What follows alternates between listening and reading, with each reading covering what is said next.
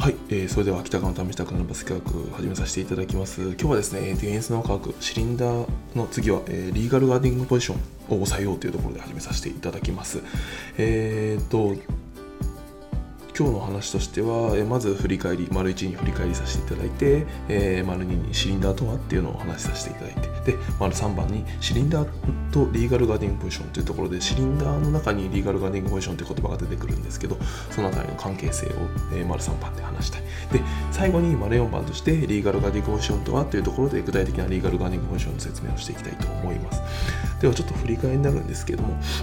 えーと、ディフェンスって20分あってでもうオンボールってボール持ってる時間っていうのは40分のうち4分しかないと、まあ、10人でプレーするので4分しかない。10%しかないというところです。なので、まあ、ディフェンスって非常に重要ですよね。っていうところはもう口酸っぱく僕の方で言わせていただいてます、えー、であとはバスケにとってそのボディチェックっていう相手にプレッシャーを与える上でボディチェックっていうのは非常に重要になってきますと。ただ、えー、ボディチェックする上で重要になるのがえー、まあ、ファール、まあ、一番バスケの中で一番よくわからないことでも一番難しいラインでもあるんですけどファールの基準っていうのは、まあ、バスケを見ていても難しいですしバスケをやってる側でしてもやっぱりそのファールを吹かれるか吹かれないかっていうその基準が一番難しいと。やりたいこととしては相手にファール審判にファールを吹かれずに相手のオフェンスにプレッシャーを与えるってことをしたいんですけどそのラインがわからないとやっぱ、えー、プレッシャーを与えようがないので、えーこの JBA のルールルールに基づいて、えーと、プレ相手にプレッシャーを正しく与えようっていうのが今回の趣旨になってきます。はい、で前回の中で、えーと、そのボディチェックをするとですね必ず体の接触が発生しますと。なので、えーと、怪我を防ぐためのおすすめのグッズとして3つ紹介させていただきました。えー、マグダビットの、えーとヘックスサットショーツとマグダビットのヘックス V タンクメッシュあとは、えー、ヘックス V タンクメッシュの中に着るユニクロのエアリズムのマイクロメッシュタンクトップっていうのを紹介しました。まあ気になる方は説明欄に書いてあるのでぜひ見ていただければと思います、うん、でえー、っとじゃあ早速シリンダーとはっていうところをちょっと振り返りで共有したいんですけどシリンダーとはっていうと、えー、シリンダーっていうのは円筒状、えーまあ、プリングルスみたいなこう円柱のものをイメージしていただきたいんですけど、えー、基本的にコート上の選手にはですねこの円筒状過去シリンダーの空間の権利を持っています。なのでシリンダーの範囲の中での接触は認められるというのが、まあ、ざっくり言うとそんな感じです、うん、っていうのが、えーと、と JBN のルールの中に書かれている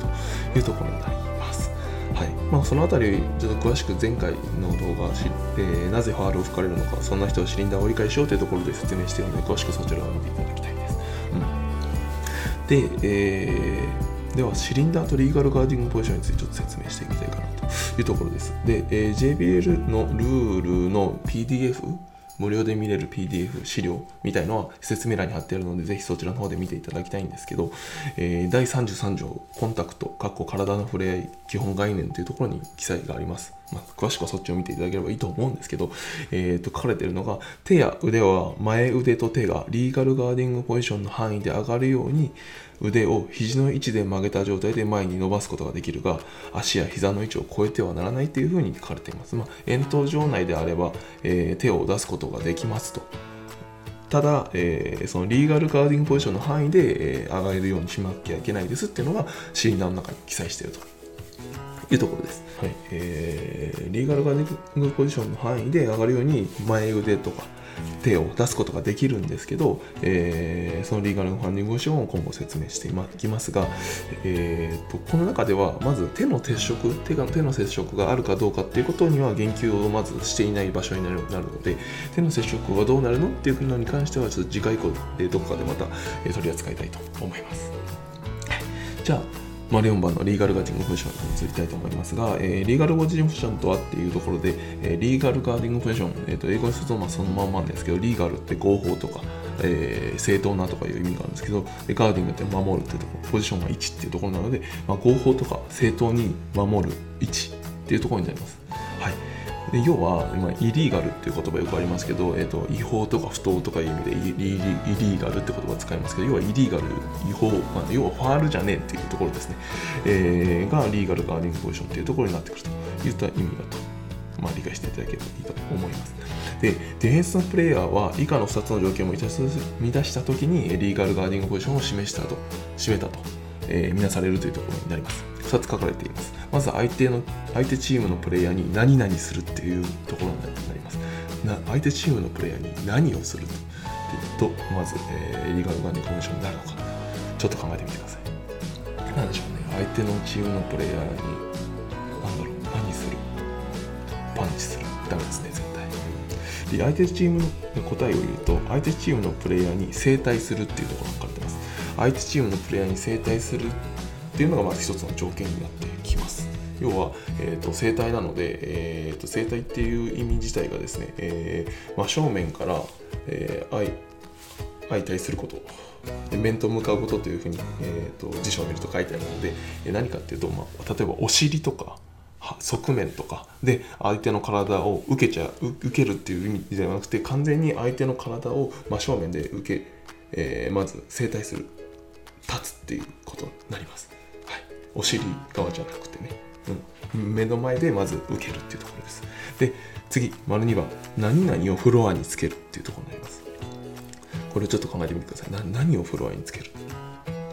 えー、手ですかね。頭ですかね。ところなんですけど、えー、答えを言うとですね、え、両足をフロアにつけるってところになります。なので、えリーガルガーディングポジションを占めたとみなされる場合っていうのは2つあって相手チームのプレーにまず正対する。その上で両足をフロアにつけるっていうところまあ、片足じゃないよってところの状態でやっとリーガルガーディングポジションっていうのを、えー、言えると。リーガルガーディングポジションを占めたと言えるというところになってきます。でそのリーガルガーディングポジションっていうのは真上の空間自分の真上の空間も含まれるので真上の空間の内側であればまっすぐ上に手や腕を上げたり真上にジャンプしたりしても良いです。がシリンダーの外に外れてはならない。ここでまたシリンダーが出てくるんですけど、えーと、シリンダーという円筒状のものの中であればまっすぐ上に手や腕を上げたり真上にジャンプしても良いというふうに書かれています。でうんこの辺りから読み取れるのがプレーとしてどういう応用ができるかっていうとまずシュートへ例えば相手のオフェンスのプレイヤーのシュートへプレッシャーを与える場合はまず正対して両足をフロアにつけてから、えー、プレッシャーを与えるのジャンプ。ジャンプしてしましょうと。ジャンプする時も片足でギュンっていくんじゃなくて、えーと、両足をつけてで相手に正対した状態でまっすぐ手手をまっすぐ上げて手を上げて、えー、プレッシャーを与える分には、えー、ノーファウルなので、えー、よく足を離れたらファウルだとかいうのもあるんですけどそうではなくて、えー、シリンダーの中であれば、えー、かつリーガルガーディングポジションに占めたと見なされれば、えーと、ノーファウルになってくるので、えー、ぜひですねこの辺り意識されて、えー、相手のシュートでプレッシャー例えばレイアップとかいうところにプレッシャーを与えるときは両足をついた状態で相手に正対して真上に飛ぶというところで、えーと、手をがっちり固めてですね相手のオフェンスの手に押されることなく手でがっちり固くいってですね、え、相手のプレッシャー相手にプレッシャーオフェンスにプレイヤーにプレッシャーを与えてみてはいかがでしょうっていうのがまず一つ、えー、実際の覚えの方法で。もう一つがえー、オフェンスのチャージングを狙う場合もですね、えー、ここ重要になってくるので、えー、必ずですね、えチャージングを狙う場合もですね、オフェンスに正対して両足をフライにつけてオフェンスを待って、チャージを狙いに行くというところをするすると、えファールを吹かれないんじゃないかなと思うので、ぜひそういった形で、え応用していただければと思います。うん、そうなんですよね。えシリンダーって足先まで OK だから意外とあの手って真上って言いながらちょちょっと前なんていうんですかね10度ぐらい前に手を傾けても、えー、と一応シリンダーの範囲内に収まっていたりするのでま、えー、まっすぐ腕に上にというよりは少し10度15度ぐらい前に出してもノーファールというところになるので、えー、そのあたり、えーと、自分で 何でしょうねどこまでだったらノーファールかなっていうのを、えー、写真でとか動画で撮りながら、えー、自分で試してみてください。うんあと NBA とか B リーグ見ながら自分で審判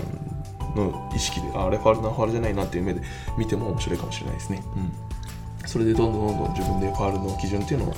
えー、確固たるファールの基準を持ってですね 試合に臨むといいかなと思います。はい、であとですね重要な考え方としてバーティカリティっていう真上の空間の概念っていう考え方もあるんですけどその辺りはまた別途、えー、次回以降に、ね、話したいと思います。はいここまでが今日話したかった内容ですね。うん、シリンダーっていう考え方、えー、円筒状の中であれば、カーボン接触認められますというところとですね、大事なところがリーガルガネゴポジョン。それって何かっていうと、えー、と相手チームのプレイに対して両者フロアにつけたときに、えー、初めてリーガルガネゴポジョンを持ってますよ。だから、えー、その範囲内で手を挙げたり、えー、前にジャンプしたりしてもいいんですよっていうところです。なので、このシリンダーと、えーとまあ、シリンダーの中に含まれるものだと思うんですけど、シリンダーとリーガルガネゴポジション両方を理解して、えー、電子されると、よりファールが減りつつ相手のオフェンスにプレッシャーを与えられることができるんじゃないかなと思い今回この話をしました。はい。まあそうですね。えっ、ー、と最後になりますけど、えーまあ、その辺り、えーと、試したりあとは周りに話してみたりしてですね、えー、ぜひですね自分の中での、えー、知識スキルっていうのを上げていただいていけばなと思います。まあ、今回の動画を試すっていうと、まあ、先ほども言いましたけど、B リーグとか NBA の試合を見ながら、ファウルかな？ファウルじゃないかなっていう目で見ていただいたりとか。あとはあの実際にですね自分の部活とかの中で審判がしてくださいっていうところですよね。で試しにやってみる。